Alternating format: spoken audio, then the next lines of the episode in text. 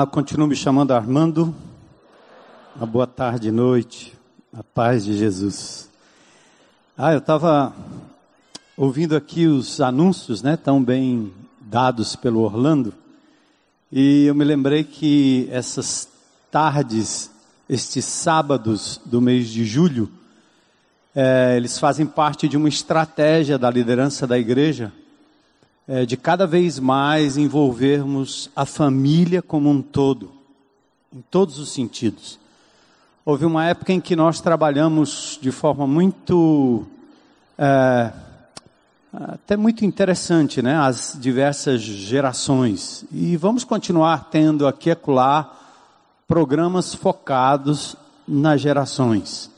Então nós tínhamos os jovens, os adolescentes, as crianças, as mulheres, os homens, os casados, os, os, baixinhos, os grandes, os carecas, e aí vai, né? Você vai, os bigodudos, a gente vai fazendo aquelas segmentações, né?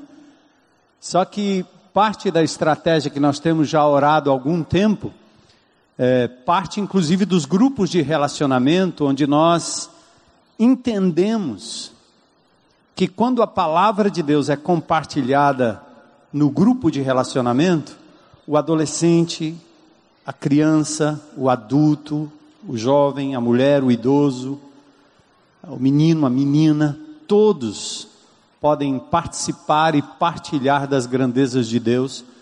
E os problemas mais específicos de cada um são tratados fora da reunião do grupo de relacionamento, porque ele é um grupo de relacionamento que deve ter também interação fora desses momentos e são situações, às vezes, particulares que a gente tem que lidar.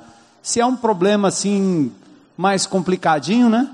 A gente vem para o CR, a gente faz grupo de passos, a gente participa do retiro, a gente vai para o Ser Novo e a gente vai usando essas instâncias em que os problemas muito mais profundos podem ser resolvidos também de forma mais específica e profunda. Então, é bem interessante, mas eu queria chamar sua atenção. No primeiro sábado nós vamos ter aqui o nosso sanfoneiro com um arraial mais do que milagreiro, né? Muito bom, esse Jesus maravilhoso vai ser proclamado aqui, vai ser um tempo muito interessante. Mas nos outros sábados, eh, eu participei da elaboração da programação, vai ter coisa muito interessante aqui.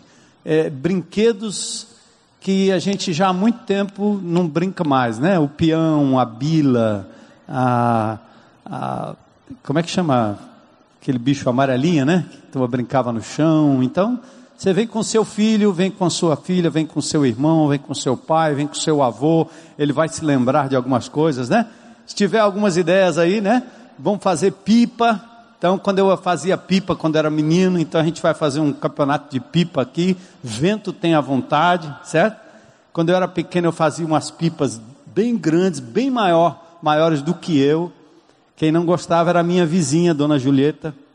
Vocês sabem, ela está na glória e aceitou Jesus. Depois de eu quebrar muita coisa lá na casa dela, né? Mas deu certo, Jesus restaurou. Então não fique de fora, tá bom? Prepara aí, vem para cá. E de preferência vamos deixar os eletrônicos em casa, né? Eu pensei até botar uma guarita ali na, na, na, na aproveitar o decreto do governador Camilo Santana para ele cortar o sinal do celular, não só no presídio, mas na igreja também, né? Lá no presídio deu confusão, aqui pode, é possivelmente dará também, né? Mas nós vamos tentar. E a, a Manu e o João, esse rapaz que serve aqui, esse menino elegante, coloca o púlpito aqui na minha frente. João é um homem que vem de uma família muito tradicional lá no Rio Grande do Norte, né? Uma família muito bem socialmente falando, já foi, acho que, diretor de hospital, mas se envolveu anos atrás e durante muito tempo com drogas pesadas, cocaína, e o vício dele o trouxe para Fortaleza. Ele se internou numa das casas de recuperação que nós tínhamos ligação e ele foi totalmente restaurado pelo poder de Jesus Cristo. E o João, ei João. E o João, ao invés de voltar, porque a família esperava, né? Agora que recuperou, não tem mais droga, não gasta mais dinheiro à toa, volta para assumir as empresas da família de novo. Ele disse: Não, não volto não. A vida dele tem sido dedicada na, não só na fundação, mas na manutenção e no cuidado do grão de mostarda. Ele decidiu entregar a sua vida para recuperar pessoas. É, e o grão de mostarda está aí. Tem gente aí do grão de mostarda? Aí. Limpo só por hoje, é não? Tua graça é melhor que a vida. E o João casou com a Manu, que estava por aqui na congregação, esperando no Senhor. E Deus deu certo, né? Menino de sorte. E aí se casaram e agora adotaram um menino chamado Benjamim, né? Então, louvado seja Deus, uma família que vive todos os aspectos da graça de Deus. E o João e a Manu estão convidando vocês para próximo sábado, a partir de meio-dia, lá no Grão de Mostarda, que fica ali no Aquiraz, não é? Eusébio, é? Ali, ah, é Eusébio, muito bem. Estrada do Fio, e lá na bifurcação entra à esquerda, né? Como é que chama aquela rua? Olho d'água. Muito bem eu passo ali de, de carro bem rápido. Então, no olho d'água ali naquela ruazinha, aparece lá, tá certo? Próximo sábado. Eles disseram meio-dia e a pergunta que eu fiz foi: vocês vão dar almoço para esse pessoal? Eu disse: se eu anunciar ali é capaz de ter uma multidão. Mas disse que pelo menos pipoca vai ter. A gente divide lá o que for preciso e necessário. Amém.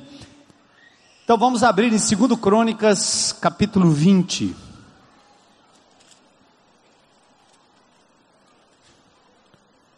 Segundo Crônicas, é um livro do Velho Testamento que é cheio de genealogia, você começa a ler e fica pensando, como assim Adão, sete anos, Cainã, Malael, Jared, Enoque, Matusalém, Lameque, Noé, você logo desiste. Não faça isso.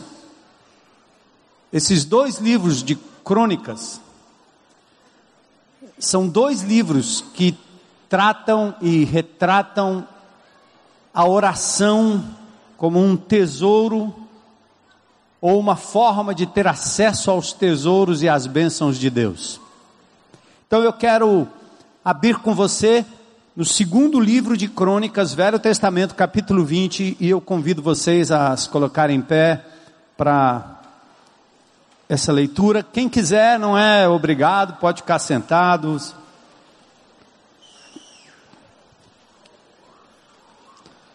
Aliás, eu queria também louvar a Deus pelo pessoal da produção que dominicalmente transmite via internet as pessoas que estão nos assistindo aí. Eu, quando viajo, eu sempre dou um jeitinho, antes de pregar em algum lugar, de abrir lá no live stream ou ir no nosso site www.ibc.org.br. Clico lá no ao vivo. Eu ouço cada história, gente. Eu estive agora em Goiânia, no interior de Goiânia, e tem gente que assiste a gente e sabe mais das coisas da igreja do que eu. Incrível, eles sabem das histórias. É, um irmão, eu acho que eu contei isso a semana passada, né? Que um irmão assistia a gente pela internet e me ouviu também falar sobre o John John. Aí quando chegou no encontro de pastores, lá estava o John John dando um, uma palavra. Ele me procurou e me deu um abraço. E ele disse, pastor, eu não acredito. O que é, meu irmão? Ele disse, o John John existe. Eu pensei comigo, por que, que você está achando que o John John existe? Ele disse, porque eu ouço muita pregação, muita história, às vezes o pastor usa uma ilustração e depois a gente vai conferir, não é muito assim. Eu disse, ixi, eu não sabia que o pastor também era tido como mentiroso. Por isso que eu tenho muito cuidado quando eu falo de números, às vezes, porque eu, eu vi uma charge que o pastor falava, a minha igreja tem tantos mil membros, e o nariz ia crescendo. Batizo tantas pessoas, e o nariz ia ficando cada vez maior, estilo Pinóquio, né? Mas ele estava emocionado porque o John John existe.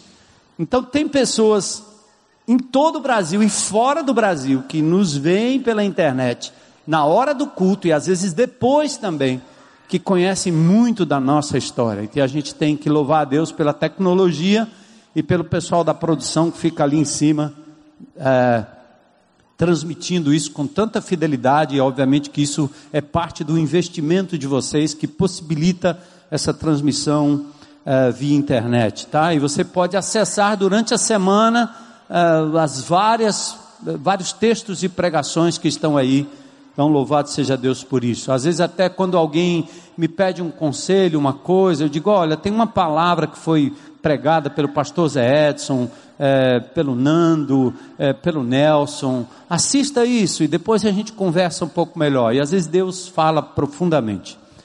Então vamos lá. Segundo Crônicas, capítulo 20.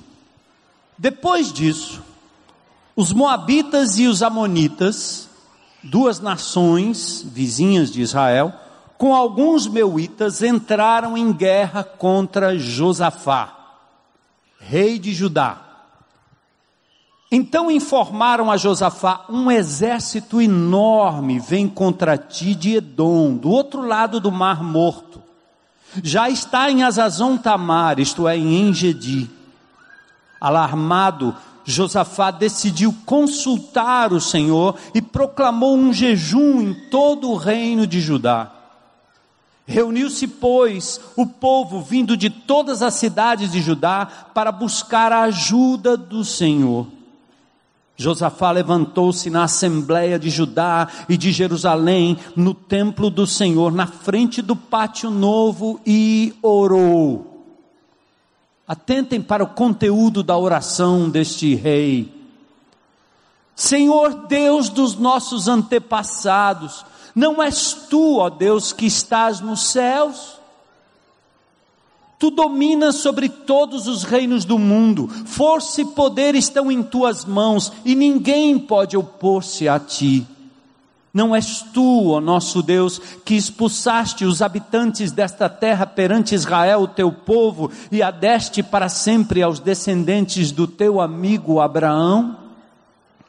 Eles a têm habitado e nelas constru, nela construíram um santuário em honra ao teu nome, dizendo: Se alguma desgraça nos atingir, seja o castigo da espada, seja a peste, seja a fome, nós nos colocaremos em tua presença diante desse templo, pois ele leva o teu nome, e clamaremos a ti em nossa angústia, e tu nos ouvirás e nos salvarás. Mas agora, Aí estão os Amonitas, Moabitas, habitantes dos montes de Seir, cujos territórios não permitiste que Israel invadisse quando vinha do Egito. Por isso os israelitas se desviaram deles e não os destruíram. Vê agora como estão nos retribuindo ao virem expulsar-nos da terra que nos deste por herança. Ó oh, nosso Deus, não irás tu julgá-los? Pois não temos força para enfrentar esse exército imenso que vem nos atacar. Não sabemos o que fazer, mas os nossos olhos se voltam para ti. Todos os homens de Judá, com suas mulheres e seus filhos, até os de colo, estavam ali em pé diante do Senhor. Então o Espírito do Senhor veio sobre Jaaziel, filho de Zacarias, neto de Benaia, bisneto de Jeiel e trineto de Matanias, levita e descendente de Asaf, no meio da assembleia. E ele disse: Escutem, todos os que vivem em Judá e em Jerusalém, e o rei Josafá Assim lhes diz o Senhor: não tenham medo, nem fiquem desanimados por causa desse exército enorme, pois a batalha não é de vocês, mas de Deus. Amanhã desçam contra eles Eis que virão pela subida de Ziz, e vocês os encontrarão no fim do vale, em frente, no deserto de Jeruel. Vocês não precisarão lutar nesta batalha.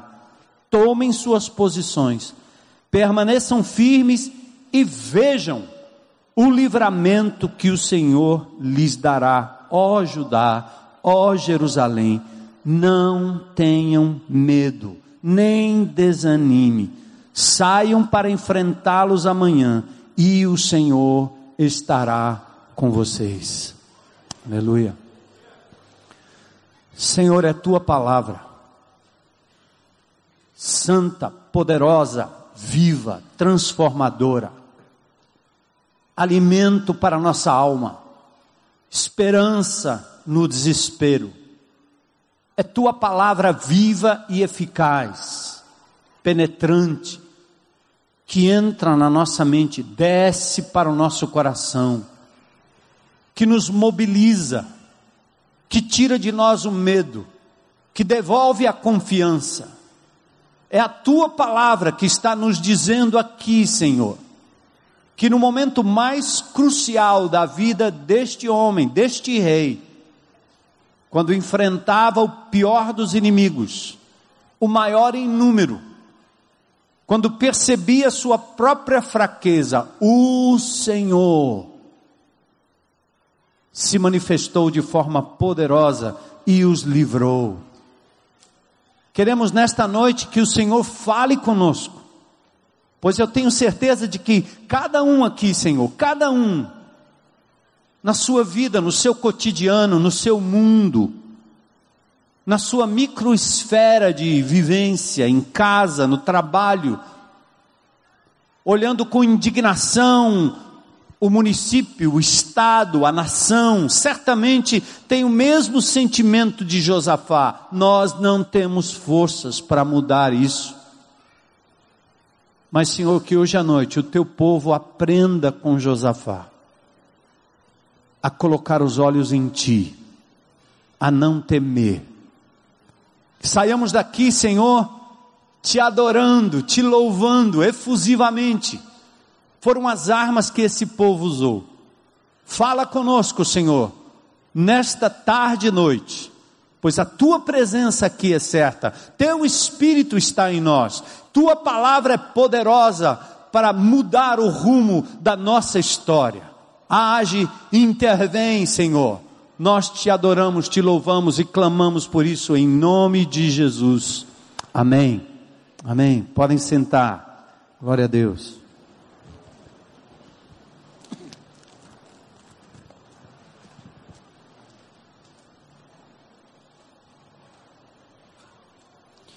Eu quero ler alguns textos bíblicos que tratam da oração.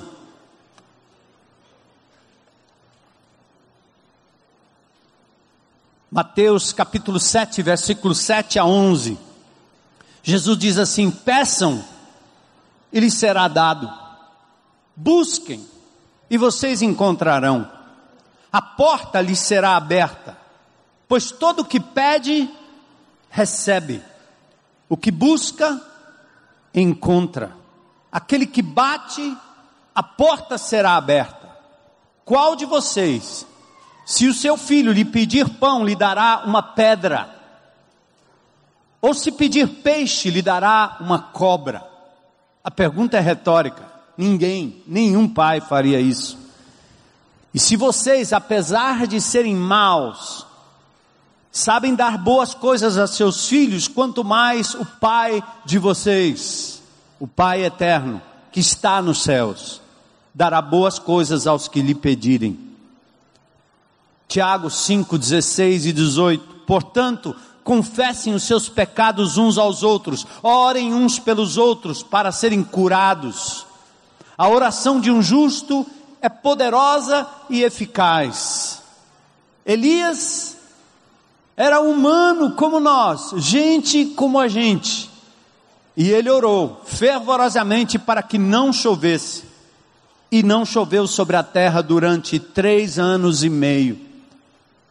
Orou de novo, e o céu enviou chuva, e a terra produziu os seus frutos.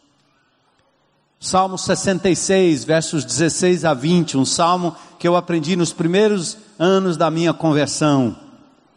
Venham e ouçam todos vocês que temem a Deus. Vou contar-lhes o que ele fez por mim. A ele clamei com os lábios com a língua o exaltei. Se eu acalentasse o pecado no meu coração, o Senhor não me ouviria. Mas Deus me ouviu, deu atenção à oração que lhe dirigi. Louvado seja Deus que não me rejeitou a oração, nem afastou de mim o seu amor. Palavras poderosas, né? Nós temos aprendido que a meditação diária, pessoal, nos leva a ouvir a voz de Deus. No princípio, quando ainda não havia escrita, a partir de Adão, Lameque, Enoque, Abraão, até Moisés, Deus falava de forma extraordinária, seja por sonho, seja por voz audível, a linguagem que o homem pode entender. Deus falava com o homem, se apresentava a ele de formas maravilhosas, espetaculares, até angelicais, anjos, o anjo do Senhor. Depois Deus fala com Moisés e ele escreve os primeiros cinco livros da Bíblia. A vontade de Deus, a palavra de Deus agora está registrada num livro. E a partir de Moisés, Deus ainda levanta profetas, os profetas menores, os profetas maiores. Deus ainda continuou falando com os profetas, confirmando o que estava escrito no Pentateuco, mas também produzindo ao longo desse período profético escritura. E aí nós temos de Samuel até Malaquias, a manifestação profética que se transforma não em mera adivinhação de futuro, não em futurologia, mas em texto escrito. E todo o Velho Testamento foi completado a atividade profética vai diminuindo à medida que a atividade da escritura ganha corpo. E Deus fala agora através da sua palavra. Vem o tempo de Jesus. E Jesus, ao enfrentar o inimigo, usa a palavra escrita. Está escrito, está escrito. Ele diz em João no capítulo 5 que o Velho Testamento, as Escrituras, 5,39, vocês estudam cuidadosamente as Escrituras, no caso o Velho Testamento, porque pensam que nelas vocês têm a vida eterna, e são as Escrituras que testemunham ao meu respeito. Olha de novo, igreja. Você quer conhecer Deus? Deixa de achismo Deixa de procurar nos homens, nos sacerdotes, nos pastores, um referencial para o conhecimento de Deus. Mas pelo contrário, procurem na palavra, porque é a palavra que revela quem Deus é, é a biografia divina, é o WhatsApp divino, é o Facebook do Senhor, é o Instagram divino, é Deus falando com você. Não o deixe fora do ar. Então, no Novo Testamento, de novo, os apóstolos receberam novas revelações. Atividade profética volta de novo a, a, a acontecer, porque eles estavam agora interpretando a vida de Jesus à luz do Velho Testamento, ou interpretando o Velho Testamento à luz da vinda de Jesus, Deus que se fez gente entre a gente. Os quatro evangelhos foram produzidos, as epístolas foram produzidas, os livros proféticos, escatológicos foram produzidos, até que nós temos João, o último livro, testificando e fechando a revelação divina. Não cabe hoje nós estarmos procurando uma forma audível, visível, através de fulano, beltrano e ciclano, para que Deus fale alguma coisa sobre o meu futuro. Paulo, quando Ágabo disse para ele que ele seria preso em Jerusalém, ele não hesitou em dizer: Eu já sei, o Espírito já tem me falado. Nós temos que usar o mesmo critério. Não adianta fechar a Bíblia ou usar a Bíblia como uma espécie de um fetiche para te livrar de um acidente de trânsito, quando você coloca a Bíblia dentro do porta-luva, achando que é um airbag para evitar o acidente, e sair por aí procurando a vontade de Deus na internet, no, na boca de alguém. Não, não.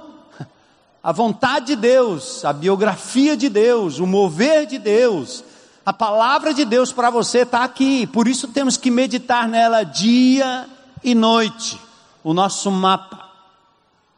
Mas amados, temos também a preciosidade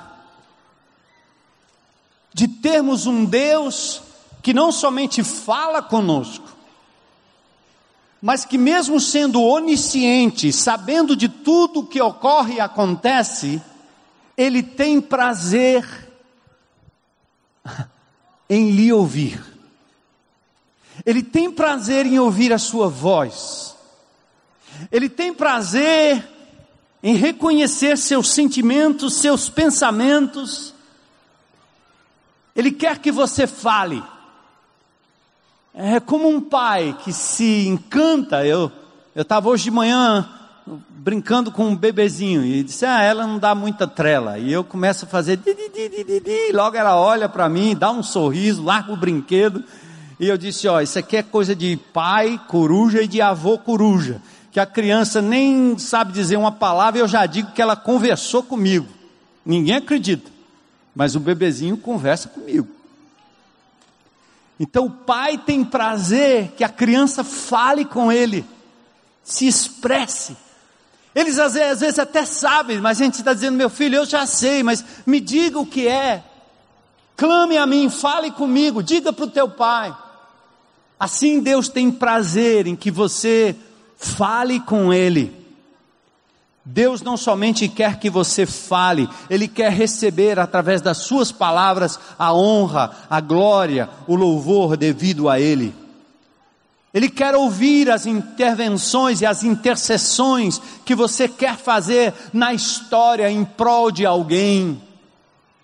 Na nova aliança ele não marcou hora. No Velho Testamento, ele, através de Salomão, e o livro de crônicas mostra isso, a oração de Jabés, a oração de Salomão na dedicação do templo, quando Deus quer dar a ele tudo e ele pede apenas sabedoria, e Deus se compromete que naquele templo, naquele lugar, por isso os judeus iam para um lugar específico para a oração.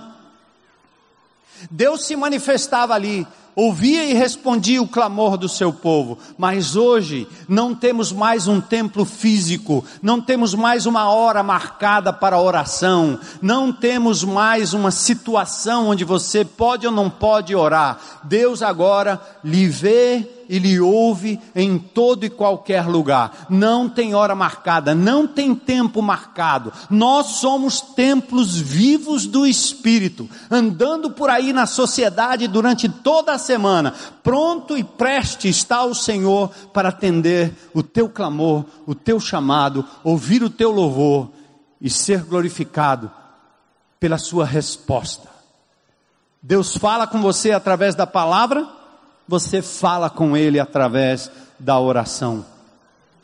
Deus tem prazer em ouvir e responder orações. Amém, igreja?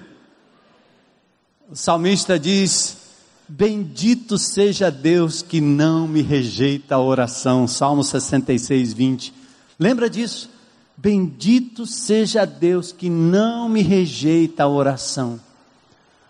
Você quer falar com alguém, tem um protocolo. Você quer falar com alguém, tem um intermediário. Você quer falar com Deus, a religião diz que você tem que pedir para o santo tal, para o santo tal, para o santo tal e para o santo tal. Nós temos uma frase que faz da amada e agraciada Maria da Bíblia uma intercessora. Em nenhum lugar da Bíblia tem isso. Nós temos um carinho muito especial por Maria.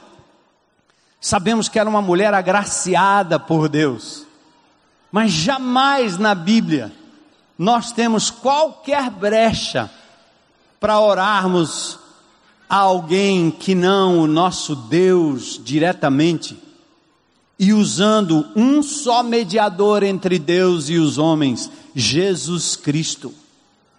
Por isso, Maria, rogai por nós, não faz sentido. Se ela pudesse ouvir esse tipo de coisa, eu acho que ela iria tremer ali. Porque lá em Caná da Galileia, ela mesma disse: faz tudo o que ele mandar, é com ele. É com o Filho Jesus. Não tem intermediário, não tem pastor, não tem sacerdote, ninguém pode ter acesso a mais, com mais mérito do que você. Ninguém. Então, eu preciso aqui eh, dar uma palavra de alerta em relação a essa questão da oração, que nós muitas vezes mal entendemos e mal utilizamos. O maior problema da oração são nossas expectativas. E para nivelar a expectativa aqui, para você aprender a mobilizar o coração de Deus em teu favor e para Ele intervir na tua história e na história do teu país, da tua família, do teu condomínio, do teu trabalho, na história dos seus familiares, saiba que você precisa ajustar as suas expectativas. Atentem. Deus tem três possíveis respostas a primeira é sim. João 14, 14. Você pede, você ora e Deus diz: sim, meu filho. O que vocês pedirem, qual o protocolo? Em meu nome, disse Jesus. O que vocês pedirem ao Pai em meu nome, às vezes ele diz: peçam a mim, mas entendam que vocês têm um protocolo. Eu tenho duas filhas. Se eu andar no centro da cidade e alguma menina ou algum menino me chamar de pai, vai ser estranho. Papai! Hã? Não sou nem Edson Arantes do Nascimento, né? Que arrumou um filho em cada país. De vez em quando aparece um querendo fazer o DNA, sou filho do Pelé. Ah, eu sou filho do Pelé. Todo mundo querendo a fortuna do Pelé. Mas ele andou pulando cerca demais. É estranho alguém dizer para você, meu pai, minha mãe, quando não é assim que funciona. A religião tem nos ensinado que nós somos todos filhos de Deus. A Bíblia diz, a Bíblia diz que todos somos criaturas de Deus. Por isso ele veio para o que era seu, João 1:11. Os seus não o receberam. João 1:12, a todos quantos o receberam, Jesus Deus deu-lhes o poder de se tornarem, porque não eram, o que? Filhos de Deus. A grande verdade é que eu posso passar numa esquina qualquer, pegar um menino desse e dizer: Você a partir de agora é meu filho por adoção, como fez Manu e o João, adotaram o Benjamim. Não nasceu do ventre, mas nasceu da adoção. Foi assim que Deus fez comigo, foi assim que Deus fez com você. Ele tem um único filho, legítimo, Jesus Cristo. E através dele nós somos adotados na família de Deus. Mas o que, que ele está dizendo? Quando você entrar na presença do Pai, lembre-se que você só está entrando, não é porque você merece, não é porque você é melhor, às vezes a gente tem essa, essa, esse costume quase piega de dizer, Senhor, que eu mereça a tua bênção. Não diga isso. Porque você jamais merecerá coisa alguma de Deus, a não ser pelos méritos de Jesus. Ele morreu e ele disse: agora você pode vir pedir, eu herdei o reino, vocês são herdeiros comigo. Eu herdei a bênção, vocês são herdeiros da bênção comigo. Então, quando você entrar, tem que entrar com o protocolo certo. A senha, qual é a senha? Jesus. Por isso nós oramos em nome de Jesus. Entendem? Então, a primeira resposta de Deus é sim. Peça em nome de Jesus e Deus vai responder sua oração. Quantos aqui já tiveram alguma oração respondida de Deus? Aleluia. Vamos aplaudir esse Deus bom. Oh Deus bom.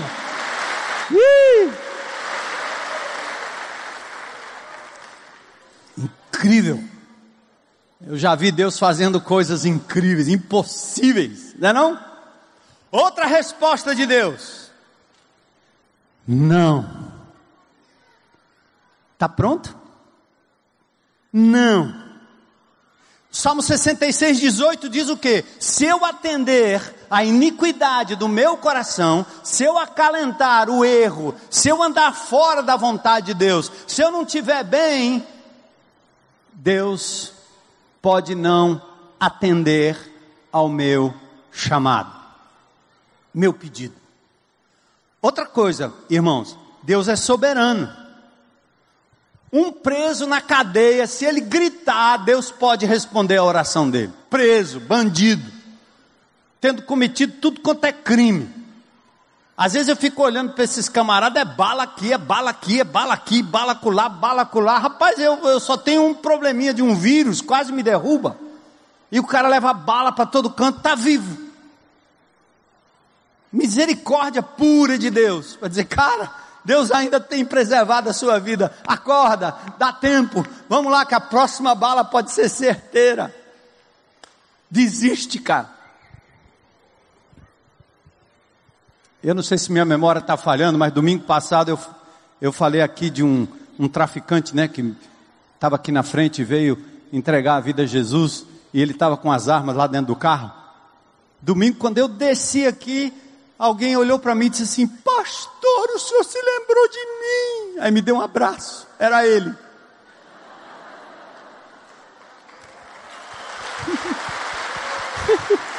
uh! Ele estava aí, me deu um abraço no final, pai, meu Deus. Não tinha mais arma, não tinha mais arma, né? Não tinha mais nada, graças a Deus, limpo, né? Glória a Deus, se livrou. Então a primeira resposta é sim, a segunda é não. Se você atender a iniquidade do seu coração, se os seus motivos forem escusos, Deus não vai responder. Então cuidado, quando Deus não responder, havente a possibilidade de Tiago 4:3 ser real. Você pede e não recebe porque pede pelo motivo e pela motivação errada. Às vezes até eu tenho medo quando você começa a pedir uma coisa que Deus diz não e você insiste demais. Às vezes eu acho que ele faz assim, tá bom. Você quer? Vai. Para depois você dizer, não era nada disso. Meu Senhor. É aquele Deus os entregou de Romanos capítulo 1, tão terrível. E a terceira forma de Deus responder é o quê? Sim, não e Espera. Espera. Lembra de Paulo? Ninguém tinha tanto poder quanto Paulo. Ressuscitou um morto que caiu lá na hora da pregação. Caiu lá do andar de cima, buf, ele foi lá e ressuscitou. A sombra de Paulo curava pessoas. Só que ele, Paulo, tinha um problema. Ele tinha um problema, provavelmente era um problema de, de visão quando ele escreve, ele diz: Olha, com quão grandes letras estou vos escrevendo. E Paulo tinha amanuense, ele ditava a revelação divina e alguém escrevia por ele. Provavelmente era um problema de visão. E ele então ora ao Senhor três vezes: Senhor, me restitui isso aqui, é tão simples. É uma catarata. É fácil. E ele ora a Deus com todo fervor, com todo merecimento de um apóstolo. E o que é que Deus diz para ele? 2 Coríntios capítulo 12: A minha graça te basta. Por quê? Resposta: O meu poder, Paulo, vai ser aperfeiçoado em você através dessa sua limitação, através dessa sua fraqueza. Tá doendo, irmão?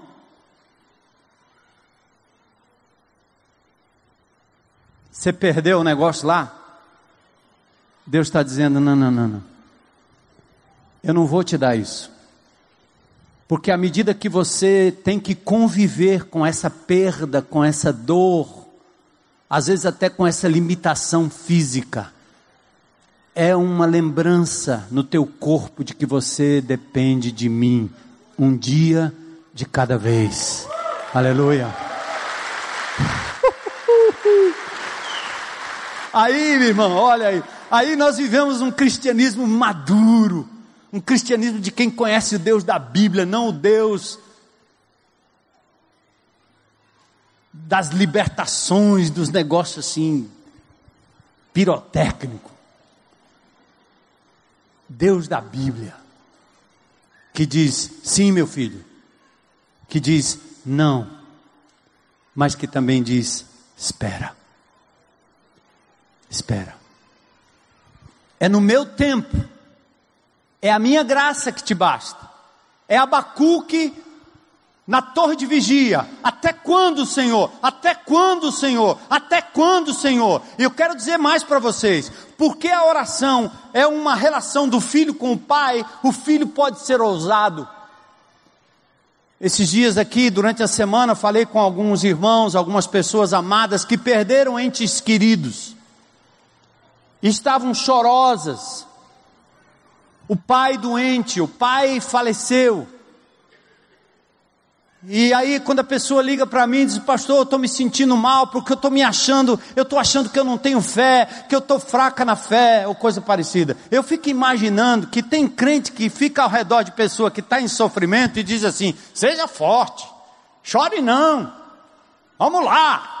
E fica bombeando o indivíduo, ao invés de simplesmente encostar e chorar com a pessoa. Porque cria-se essa história de que crente não chora. Eu disse, minha irmã, o Jesus a quem eu amo, o Jesus que está na palavra, eu encontrei com esse Jesus um dia, sabe onde é que ele estava? Chorando, porque o seu melhor amigo, Lázaro, morreu. Não tem isso, irmão. Com o pai você tem que ser real. Pai, está doendo. Pai, estou com medo. Pai!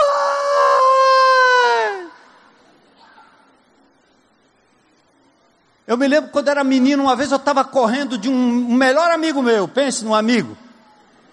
E eu descendo o morro e ele jogou um pedaço de pau, tinha um tinha um, um prego, e aí pegou na minha cabeça e rasgou daqui para cá. E eu entrei em casa, Pai! E meu pai saiu, quase leva uma tijolada do meu amigo, que jogou um tijolo para completar a obra. Não era o Julião, mas era um bem parecido assim. Pai, pai, mãe, pai, socorro. Meu amigo, quando dói, dói.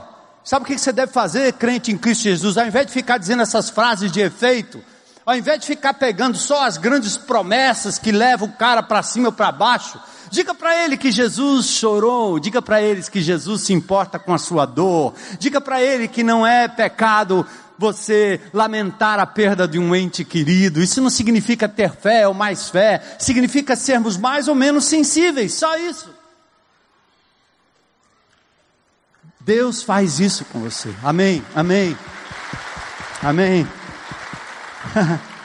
Glória a Deus, esse é o nosso Deus. Então, fica firme aí, irmão.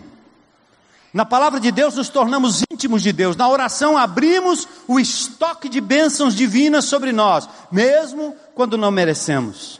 Então, orar é falar com Deus de modo espontâneo, sem vãs repetições gratidão, elogio, pedidos, intercessão pelos outros, orar por vida espiritual uns dos outros.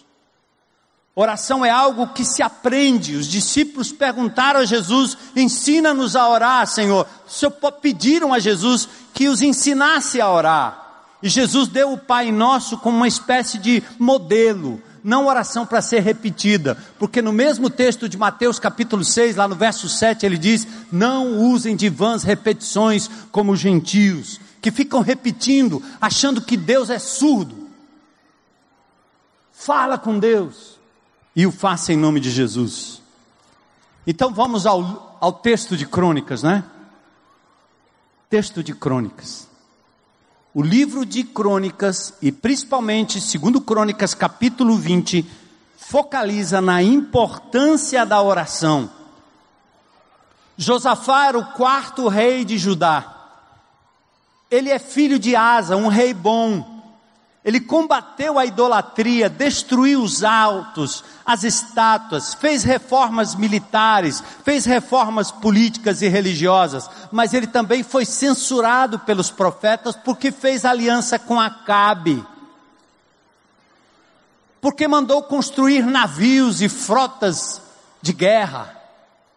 E ele recebeu censura. Então, ele era um homem como você, um ser humano como você, mulher, um ser humano como você, homem.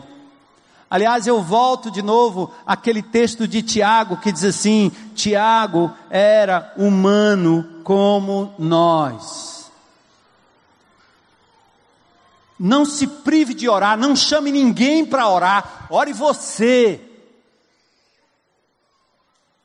Você pode até pedir que outros orem, mas não peça para alguém orar por uma coisa que você mesmo pode e precisa orar. Peça que mais gente ore com você, porque você tem acesso ao trono de Deus. Eu, eu fico imaginando quantas pessoas, eu já recebi esse tipo de coisa, sabia? Até de criança. Um dia eu fui num canto aí, e o homem se aproxima com um menino, quase um pré-adolescente, disse, meu filho quer orar pelo Senhor. Disse, misericórdia, meu Deus, é coisa rara.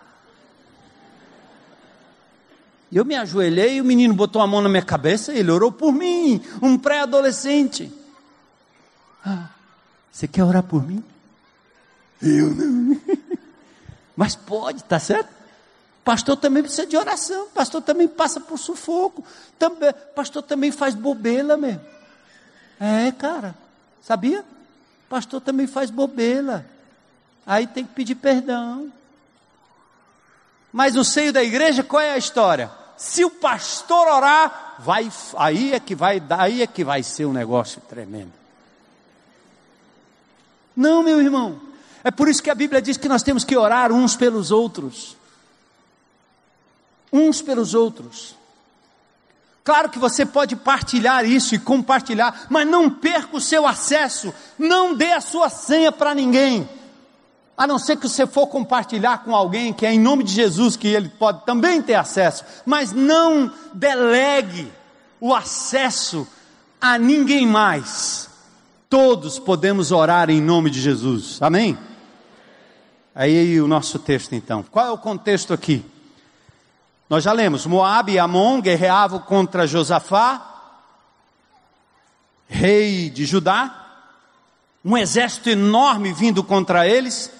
Josafá teve medo e decidiu consultar ao Senhor. Quando confrontado com um grande exército inimigo, Josafá resolve levar o problema a Deus em oração. E é verdade, ele incluiu todo mundo na intercessão. Vamos orar, eu vou orar, todos vamos orar. Pronto.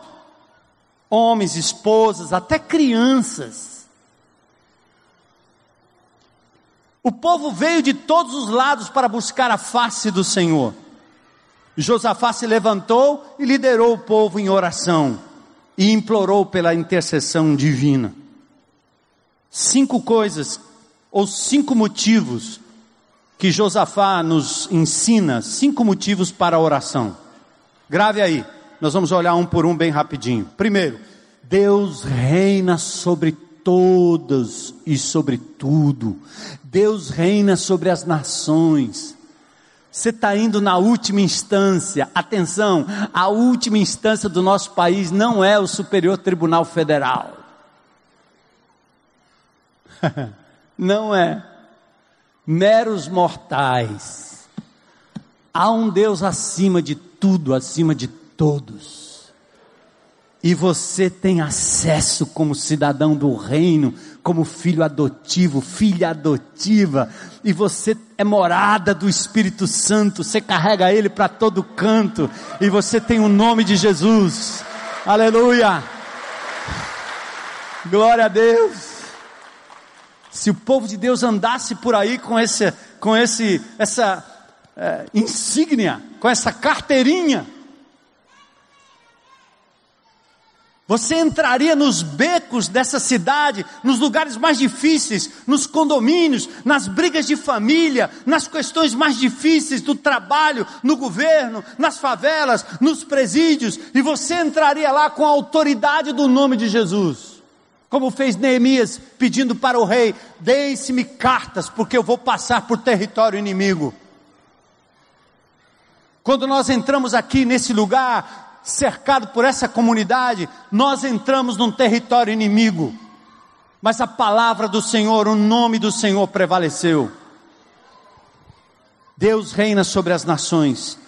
Segundo motivo, Deus tem prazer em cumprir o que Ele prometeu. Deus não falha nas suas promessas. Mas você precisa conhecer as promessas de Deus. Terceira coisa, Deus julga todo aquele que se opõe à sua palavra, ao seu reino, à sua vontade, ao seu plano maior. Ele julga. Quarto, Deus é poderoso para nos livrar das aflições. E em quinto lugar, Deus sustenta os que nele creem na sua palavra. Vamos ao primeiro ponto rapidinho. Deus reina sobre tudo, sobre todos. Josafá, olha o que ele diz: Senhor, Deus dos nossos antepassados, não és tu, Deus que estás aonde? Nos céus. ele não está em Brasília. Ele não está circunscrito a um local, nem a uma igreja, nem a um indivíduo, nem a um título. Não, não. Deus está acima de tudo e acima de todos, Ele está nos céus. Tu governas sobre os reinos do mundo. Olha o que, que olha o que Josafá está dizendo em oração, irmãos. Como é que ele sabe disso? Palavra. Ninguém pode resistir à sua vontade. Ele diz: força e poder estão em tuas mãos ninguém pode opor-se a ti. Antes de você sair por aí angustiado, amedrontado, desistindo, blasfemando, pondo a culpa no governo, pondo a culpa na igreja, pondo a culpa na teologia, pondo a culpa na falta disso, falta daquilo. O que falta é Deus na nossa vida. O que falta é conhecimento desse Deus grandioso, maravilhoso. Essa é a teologia bíblica é abrir a palavra de Deus e reconhecer como Josafá, que não precisou estar numa escola de, de profetas, de rabinos, não, não. Ele conhecia o Deus Todo-Poderoso. A oração nos dá acesso ao maior e mais absoluto poder. Que a meditação nessa palavra renove a sua visão e a sua perspectiva desse Deus maravilhoso. Não temos por que não pedir. Se não pedimos é porque ignoramos que o universo foi feito e é controlado por Ele. Nenhum fio do nosso cabelo cai sem a permissão do Deus Todo-Poderoso. Nenhuma célula, nenhum vírus, nenhuma bactéria. Ele pode dizer: A minha graça te basta. A minha graça te basta, meu filho. Mas eu vou sustentar você no meio dessa tribulação, no meio desse sufoco, como eu fiz com o meu filho Jesus. Segundo, Deus tem prazer em cumprir suas promessas. Olha o que que Josafá disse: Ei, não és tu que desses essa terra aos seus descendentes? Como é isso? Como é que o Senhor vai permitir que essa invasão aconteça aqui? Como é que o Senhor vai permitir que esses caras nos destruam? O Senhor nos deu tudo isso. A minha família pertence a Ti, Senhor. Então, firme-se nas promessas dEle. Você, Senhor, foi o Senhor que expulsou os habitantes dessa terra. O Senhor prometeu dar livramento quando nós construímos um santuário e disse que se a desgraça nos atingisse e nós clamássemos a Ti na angústia, o Senhor nos ouviria. Pois aqui estamos, Senhor. Olha a posição de súdito, de servo. A primeira condição para uma oração bem-sucedida é ter intimidade com esse Deus, é conhecer o Deus da palavra e como ele age. Segundo é ter intimidade na oração e reivindicar suas promessas. A terceira motivação de Josafá nessa oração é que Deus julga todo aquele que se opõe à sua palavra, aos seus princípios, aos seus valores. Tudo que nós estamos assistindo na mídia, tudo que nós estamos assistindo nas notícias internacionais, é uma valorização de padrão de família, que é uma abominação diante de Deus. A imprensa está se valendo da desgraça de pessoas que são criaturas de Deus, carentes da graça e da misericórdia, não só pelos que morrem, porque no mesmo tempo que nós temos uma boate onde 50 pessoas são mortas, nós temos na África, em países como o Sudão, nós temos lá no ISIS, pessoas que estão sendo metralhadas, pessoas que estão sendo dizimadas, milhares de pessoas estão morrendo dia a dia por aí, e ninguém dá a mínima. Mas a imprensa brasileira gosta de pegar um assunto e dizer agora o problema é esse: o mundo é homofóbico. Porque estão querendo uma bandeira que detone a família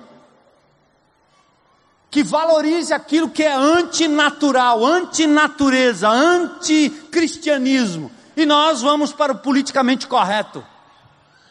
Quando cristãos são mortos, sejam padres, freiras, católicos, protestantes, ninguém dá uma nota.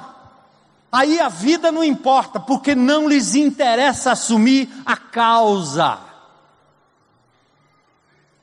até que a incoerência os pega, porque o indivíduo que mata é o mesmo indivíduo que faz parte da mesma tendência de gênero, de escolha sexual. Triste, triste pelas famílias, triste por aquelas vidas.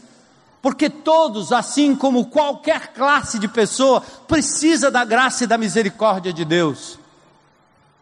Mas eu quero que vocês saibam uma coisa: a sua família será sustentada pelo Senhor que a instituiu. Nós não vamos desistir de olhar para as nossas crianças e mostrar a elas que existe um padrão bíblico de família, que existe um padrão bíblico de nascimento de criança, que existe família com tio, avô, vovó, vovô, bisavó, trisavó, como nós lemos aqui. Deus se opõe a quem luta contra os seus valores e contra o reino de Deus. Não se enganem. Aí o, o Josafá diz: Deus, o Senhor não vai julgá-los. Aliás, a palavra Jeová quer dizer, Josafá quer dizer Jeová julga. Aqui temos o reconhecimento da prerrogativa divina de julgar, em contraste com a nossa incapacidade. Nós não temos como frear essa loucura que vem sobre nós. As células do poder radical do ISIS, do Estado Islâmico, está instalada no Brasil. Descobriram a pólvora. Saiu na imprensa ou está para sair? Ora, claro, eles estão aqui. Espero que não façam nada nas Olimpíadas, que não decidam tirar vidas. Mas, embora o ISIS não atue, as milícias estão atuando lá, com armas apontadas para a polícia que passa na estrada. E para os, todos que saem do galeão estão sob a mira dos fuzis do tráfico e ninguém diz nada, ninguém fala nada, mas Deus é quem julgará todas as coisas, porque assim como Josafá, enfrentando coisas grandes ou coisas pequenas, você e eu podemos dizer: Senhor, em nós não há forças para enfrentar esse grande exército que está nos atacando. E Josafá ainda diz outra coisa que você tem que confessar, meu irmão: nós não sabemos como enfrentar tudo isso. Temos que confessar a nossa inadequação. Mas o Senhor nos livra. Quando não sabemos o que fazer, devemos, como Josafá, dizer o que ele disse: Senhor, embora não saibamos o que fazer, embora em nós não há forças, nós não vamos tirar os nossos olhos de ti, Senhor. Entende, meu irmão? Você está com o olho no problema, é? Você está com o olho no adversário, em quem te traiu, em quem te passou para trás, isso está te consumindo. Você está com um ar de vingança no teu coração, você está de, com dificuldade de perdoar. Sabe por quê? Você está colocando teus olhos no problema. Isso vai te matar, isso vai te consumir. Sabe por quê? Nós aprendemos isso no CR. Você não é Deus. Então, mesmo tendo um problema, você não vai se alienar da dificuldade da luta que você está enfrentando. Há coisas que Deus quer que você faça, ajustes que você quer que Deus quer que você faça na sua vida, na sua família, no seu coração, nas suas emoções, mas em nome de Jesus, não retire os seus olhos dele. Em nós não há forças mas os nossos olhos estão postos em Ti, Senhor. Diga isso. Eu não sei o que fazer. Em mim não há forças, mas os meus olhos estão postos em Ti. Fala isso para Deus. Em mim não há forças. Eu não sei o que fazer, mas meus olhos estão postos em ti. Essa é a oração que vai mover o coração de Deus, a mão de Deus. Aleluia.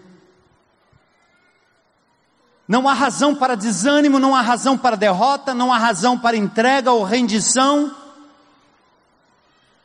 Porque o desânimo pode acontecer, ele não vai durar para sempre, a choro pode durar uma noite, mas a alegria vem pela manhã, é isso que nós cantamos, é isso que nós cremos, e não quer dizer que vai passar num dia, em dois ou três, mas você não será infinitamente para sempre derrotado. O Senhor pelejará por você.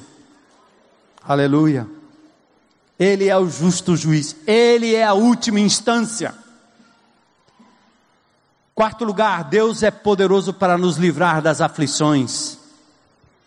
Aqui em cena está um indivíduo que se colocou nas mãos de Deus, cheio do Espírito Santo. Deus usou um tal de Jaaziel, um levita, um cantor, a geração de Asaf, e ele tinha um recado. E no verso 15 é o recado de Deus para Josafá, para o povo de Judá, e é o recado de Deus para nós hoje à noite. Irmãos, ouçam isso aqui, verso 15: Não tenham medo. Toda vez que Jesus se aproximava dos discípulos numa determinada instância, ele dizia: Não temas, não tenham medo. Medo é um negócio complicado, não é não? O medo ele vem como fruto do trauma. Eu faço minha, meu exercício físico quase todos os dias, subo 17 andares, todo dia, pu, pu, pu, pela escadaria. E agora eu resolvi ir lá na beira-mar, que era um sonho meu, nadar na beira-mar. Aí eu fui duas vezes a semana. Na primeira vez eu estava com um companheiro meu, que estava lá com a gente, e logo na, na entrada ele diz: Rapaz, eu tenho um problema. Eu disse: O que é? Tubarão.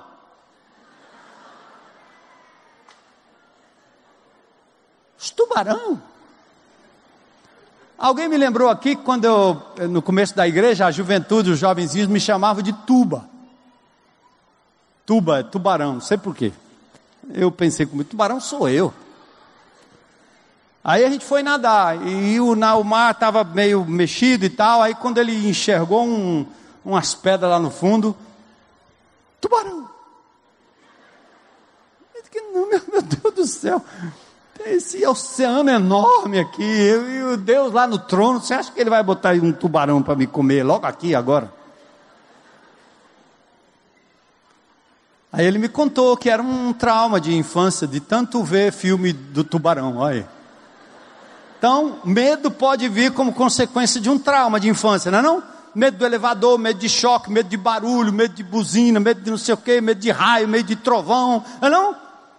Eu nasci e me criei embaixo de raio, embaixo de trovão. Aqui no Ceará, quando dá um trovão, todo mundo corre, todo mundo grita.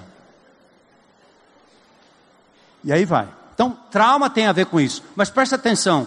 Uma outra origem do medo. Aliás, medo tem, pode ter a ver com trauma. Outra origem do medo. Insegurança. É, ter, é não ter sido amado o suficiente. Muitas crianças, muitos adultos são inseguros porque na infância seus pais jamais demonstraram que seriam capazes de abrir mão de alguma coisa em prol da criança, em prol de você. Falharam contigo, não demonstraram amor. Eu já contei um milhão de vezes aqui do meu pai sergipano desse tamanho, quando tinha briga de gangue, a gente saía brigando um com o outro, era confusão, brigando menino com menino, mas era 10 contra 10, era 5 contra 7, e assim via. E um dia eu fui descendo ali e os caras iam me cercando. Só que meu pai estava comigo, um sergipano de um metro e meio. Mas eu fiquei todo macho. Medo zero. Meu pai ia passando e os caras me cercando, e quando meu pai passou um pouco adiante, eu dizia.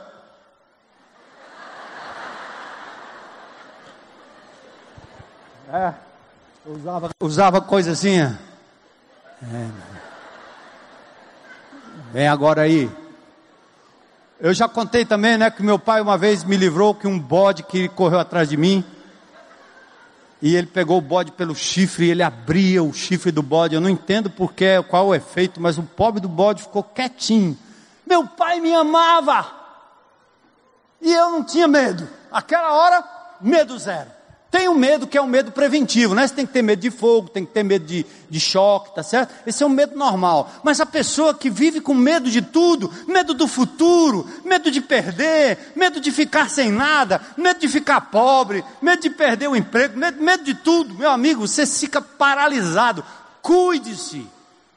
O que Deus está dizendo é: não temam, não tenham medo. O perfeito amor lança fora o medo. Se o teu pai, tua mãe te abandonaram, não te amaram, não deram a mínima para você, o Senhor estendeu a sua mão em seu favor, entregou aquilo que de mais precioso ele tinha, seu filho Jesus, porque ele te ama, ele te ama, ele me ama, ele nos ama. Uh!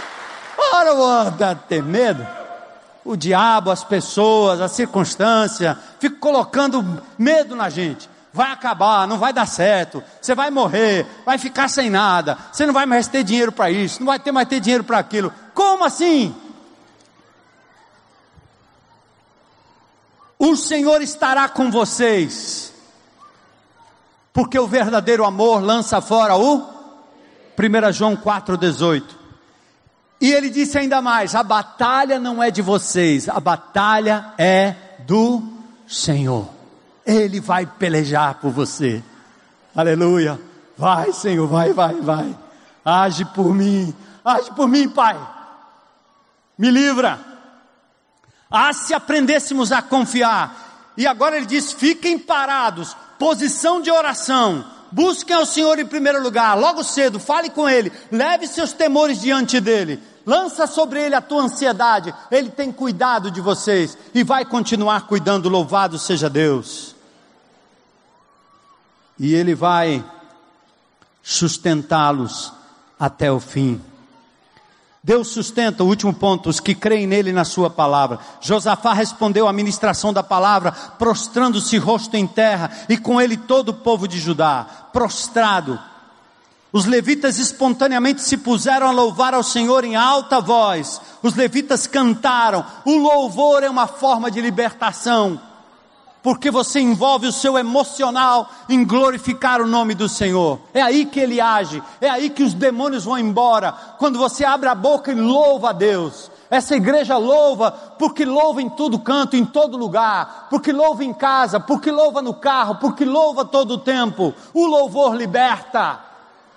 Então louve ao Senhor. Foram essas as armas usadas por Josafá e o povo de Deus. e de madrugada partiram para o deserto de Tecoa. Quando estavam saindo, Josafá disse: Escutem, Judá e povo de Deus, tenham fé no Senhor, o seu Deus, vocês serão sustentados. Tenham fé nos profetas dele e vocês terão a vitória. Tu, Senhor, preservarás em perfeita paz aquele cujo propósito é firme, cuja confiança está em ti. Aleluia. Tem um texto aqui que é bem interessante, né? Que Deus diz assim. É, é, essa aqui é, é, só um detalhe, né? Mas para a gente finalizar aqui. Quando ele diz tudo isso, ele diz assim: faça o seguinte agora. O inimigo está aí do outro lado do anel viário. Eles são muitos. Eu não tenho forças, eu não sei o que fazer. Eu volto aqui e oro ao meu Deus. Reconheço sua grandeza. Reconheço que ele cumpre suas promessas. Reconheço que ele é o justo juiz. Reconheço que ele vela pela minha causa, que ele batalha por mim. Aí tem uma hora que ele diz assim: agora faz o seguinte, atravessa o anel viário e vai lá. Peraí, senhor. Esse não estava no programa, né? Ele disse: vai lá. E quando o povo de Israel, quando o povo de Judá foi até lá, o que aconteceu? Deus fez com que as tropas dos adversários tivessem uma, uma chacina mútua. Eles mataram-se, eles acabaram uns com os outros. Mas eu quero chamar a sua atenção que nem sempre Deus quer que você fuja para outro país, para outra cidade, para outra família, para outro lugar. Não fuja. Tem hora que dá vontade de fugir. Você não pode fazer como aquela mulher Agar, que foi desprezada por Sara, sua senhora, e foi para o deserto e lá pediu para morrer, e lá queria desaparecer com seu filho. Mas o Senhor foi acudir aquela mulher lá no poço no deserto, e ele disse para ela: Volta para casa da tua senhora. Não fuja, Deus vai com você.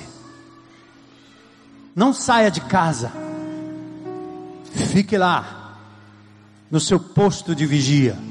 O Senhor vai operar maravilhas. Creia nisso.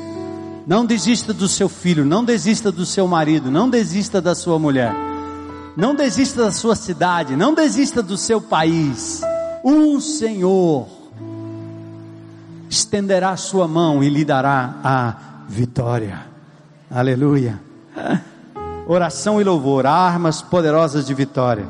Porque essas armas, a oração e o louvor, movem o braço de Deus em favor dos seus filhos e em honra às suas promessas. Experimente. Saia esta semana por aí orando pela sua vida, pela sua casa, intercedendo pelos seus familiares, no seu trabalho, na sua escola. Quando você passar e perceber alguém angustiado, ore, louve, louve, ore. Não temas, o Senhor é contigo. Vamos Vamos orar ao Senhor nesse instante. Ah, como eu preciso de Ti, Senhor. Como eu preciso.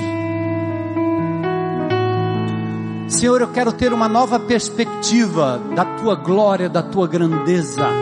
Quero Te conhecer mais e mais, porque os dias são maus. Quero conhecer Tuas promessas quero saber e reconhecer que o Senhor pode dizer sim, pode dizer não, pode dizer espera. Quero reconhecer que as minhas limitações e lutas não podem tirar os meus olhos de ti, porque a tua graça é melhor que a vida. Meus lábios vão continuar te louvando. E se for da tua vontade, Senhor, opera, transforma, traz de volta, muda, Senhor, renova, Jesus, limpa esta nação, Senhor, diminui esse vazamento, Senhor, de recursos que são sonegados dos que mais precisam. Ó oh, Deus, Julga a tua causa, Senhor. Julga esta nação. Como eu preciso de ti, Senhor. Enquanto o povo de Deus está orando, orando mesmo.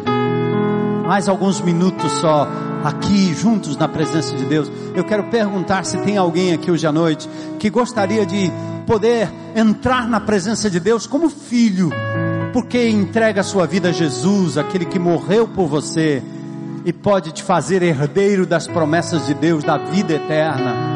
Você já recorreu a quem?